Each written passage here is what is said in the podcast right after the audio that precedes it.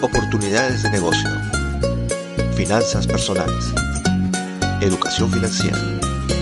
Motivación, ideas, herramientas. Soy Luis Eduardo Santolaya y esto es Oportunidades para ti. Hola, bienvenidos a un nuevo episodio de Oportunidades para ti, tu podcast semanal de finanzas personales y negocios por Internet. Llegamos a nuestro cuarto episodio de la serie Finanzas para Saltamontes. ¿Qué te pareció el tema de la inversión? ¿Ya definiste tu perfil de inversionista? ¿Evaluaste alguno de los instrumentos de inversión que se adapten a tu perfil? Espero que lo hayas hecho y sigas avanzando. Hoy tocaremos el tema del crédito. El crédito puede ser una herramienta muy eficaz para las finanzas personales, pues nos puede ayudar a obtener liquidez para concretar planes específicos. Sin embargo, Manejar el crédito de manera ineficaz y sin control puede ser la manera más rápida de tirar por la borda cualquier plan que te propongas realizar.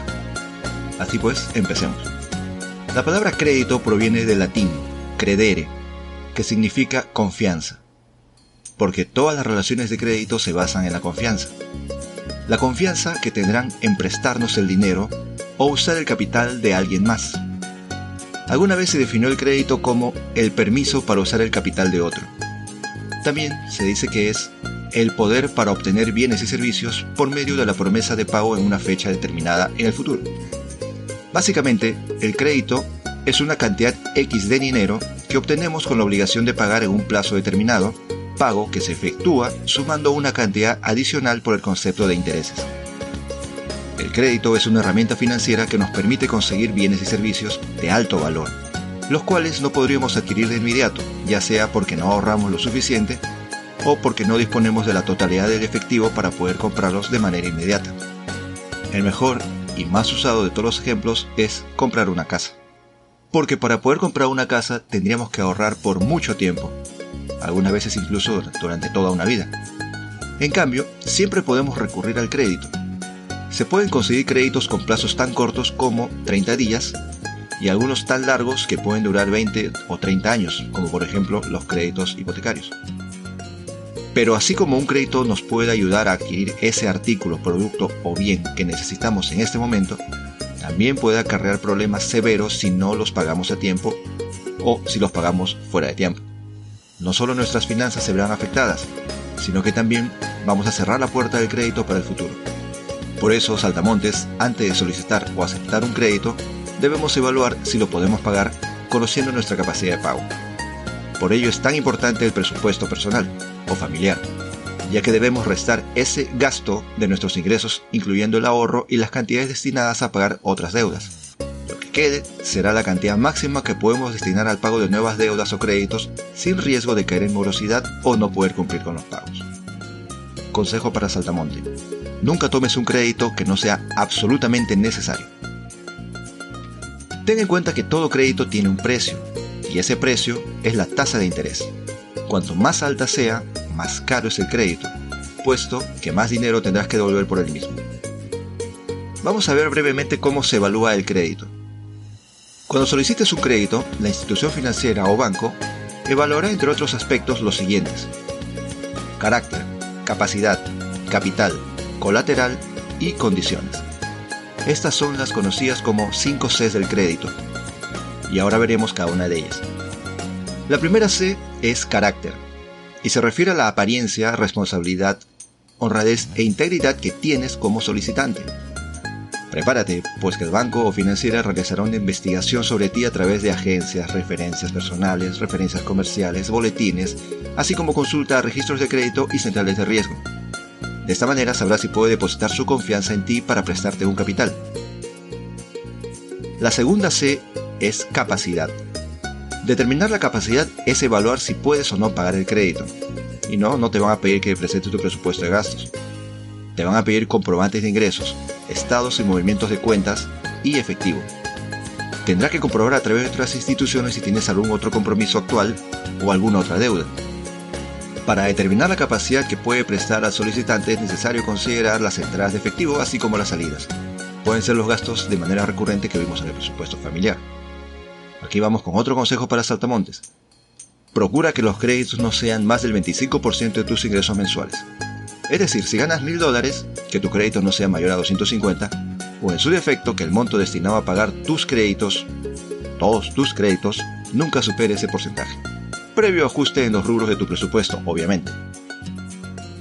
La tercera C es el capital. Una vez que el banco determinó que tienes muy buen carácter y muy buena capacidad de pago, toca considerar cuánto puedes pagar. Esto se determina a través de aquellos activos que posees, o qué es lo que tienes de capacidad de pago a largo plazo. Es decir, una casa, un automóvil, o cuáles son aquellos activos que pueden respaldar tu solicitud en un largo plazo y convertirse en efectivo. La cuarta C del crédito es el colateral, y esto se refiere a la forma como el banco se va a asegurar de recibir el pago completo del dinero que nos presta. ¿Cómo se ejerce? Principalmente por tres medios, la garantía, la fianza o el aval. La garantía es un bien, puede ser un mueble o inmueble, que se quede en prenda por el monto que nos han prestado. Lo normal es que el valor de este bien tenga una proporción de 3 a 1 respecto al crédito, al capital. Es decir, si nos van a prestar mil dólares, la garantía debe tener un valor de 3 mil dólares. La fianza es un contrato en el cual una compañía afianzadora resarcirá los daños patrimoniales del afianzado a cambio del pago de una prima. Finalmente, el aval es una persona física, moral o jurídica que absorberá la deuda de su afianzado. Esto será de manera solidaria y subsidiaria. Otro tip saltamonteano. Nunca aceptes ser aval de nadie. No es egoísmo, es sentido común y protección de tu patrimonio. Finalmente, la quinta C del crédito son las condiciones. En este sentido, el banco financiera tendrá que analizar cuáles son las circunstancias externas que te pueden afectar de manera directa o indirecta como solicitante y por ende afectar tu pago de crédito. Entre ellos encontraremos riesgos hidrometeorológicos, las condiciones de la economía nacional y local, incluso harán un análisis PEST. No, no tiene nada que ver con la peste. PEST se refiere a político, económico, social y tecnológico de los factores que te puedan afectar directamente como solicitante. ¿Qué te parece? Ahora que ya vimos el grado de escrutinio y evaluación al que serás sometido si vas a solicitar un crédito, y si a pesar de saberlo todavía quieres solicitar uno, vamos a repasar cuáles son algunos de los más conocidos tipos de crédito. Como son varios, vamos a resumirlos brevemente y te quedará la tarea de investigar en tu entidad favorita las condiciones particulares que tienen para cada uno. Empecemos. El crédito a la vivienda o hipotecario. Es un préstamo, por lo general a mediano o largo plazo, que se otorga para la adquisición, ampliación, remodelación de un bien inmueble. La propiedad adquirida o mejorada queda en garantía o hipotecada a favor del banco para asegurarse el cumplimiento del crédito. Los plazos pueden ser desde 8 hasta 40 años, aunque lo habitual son unos 20 años. Los costos y las tasas de interés son muy variables. Crédito personal. En el crédito personal, la entidad financiera pone a disposición del cliente una suma de dinero, la cual podrá usar libremente sin necesidad de destinarlo al consumo de un bien o asunto específico. El crédito al consumo permite adquirir bienes o servicios que satisfacen necesidades cotidianas y específicas. Lo más utilizados son las tarjetas de crédito departamentales o de crédito de algunas tiendas de autoservicios. Son uno de los créditos más caros que hay. Las tasas de interés van desde el 30%, con suerte, hasta 46% o más. El crédito automotriz es el financiamiento para la adquisición de vehículos nuevos de uso particular, dirigido a personas físicas con o sin actividad empresarial. Este financiamiento cuenta con planes de pago fijos mensuales durante la vigencia del crédito, que puede ser de 6 hasta 60 meses según la institución que otorga el crédito. En algunos casos se requiere de un aval que fungirá como corresponsable del pago de la deuda. El crédito de nómina, préstamo de sueldo o adelanto de sueldo es un préstamo que toma como respaldo el salario que recibe una persona por su trabajo. Los pagos del crédito se descuentan directamente en la cuenta en donde te depositan el sueldo, así que mucho cuidado con este crédito. Y tenemos la tarjeta de crédito. Como esta es actualmente la forma más común de acceder al crédito, y para muchos saltamontes es la primera experiencia que tienen con el crédito, vamos a analizarla un poco más a fondo. Como seguramente todos ya saben, con una tarjeta de crédito se pueden realizar compras en establecimientos comerciales sin necesidad de pagar inmediatamente en efectivo. Cuando se contrata, solicita o acepta una tarjeta de crédito, el banco nos va a abrir una línea de crédito, lo cual es un monto de dinero disponible para consumo y que debemos pagar mes a mes. Por usar este crédito, debemos pagar la cantidad prestada más los intereses acumulados en el periodo. Con la tarjeta de crédito podemos tener acceso a un sinfín de establecimientos afiliados, hacer compras por internet, por teléfono, realizar reservaciones en hoteles, disponer de efectivo en cajeros. Pero ten siempre presente que las comisiones de esto último, los retiros de cajeros, pueden ser muy altas y son adicionales a tus intereses de la línea de crédito normal. Algunas tarjetas de crédito también ofrecen acceso a ciertos descuentos en tiendas comerciales. Hay que tener en cuenta que la apertura o aprobación de otros créditos puede ser más rápida y puede ser favorecida si nuestra tarjeta de crédito tiene un buen manejo. Recuerda que es importante revisar las comisiones de las tarjetas de crédito, pues estas pueden ser muchas y muy diversas. Y también por qué conceptos se emiten estas comisiones. Las comisiones aparecen detalladas en el estado de cuenta, por lo que te recomiendo siempre revisar de manera cuidadosa los conceptos y los cargos de manera mensual. Revisa de manera cuidadosa la tasa de interés ordinaria que es la que cobra el banco por el total de los consumos realizados en un periodo, generalmente de 28 días. Otro tema muy importante que se debe conocer es la tasa de interés moratoria, que es aquella que se aplica cuando hemos dejado de pagar de forma puntual. La línea de crédito de tu tarjeta está conformada por diferentes elementos, y los principales son fecha de corte, saldo, la cuota o pago mínimo, intereses, beneficios, límite de crédito o cupo.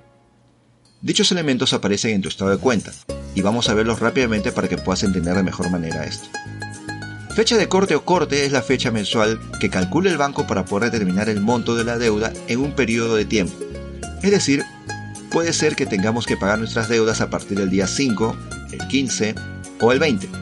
Esta fecha de corte también considera todos los cargos que nos han hecho a la tarjeta de crédito en ese periodo, más los respectivos intereses de los saldos anteriores, en caso que nos hayan pagado.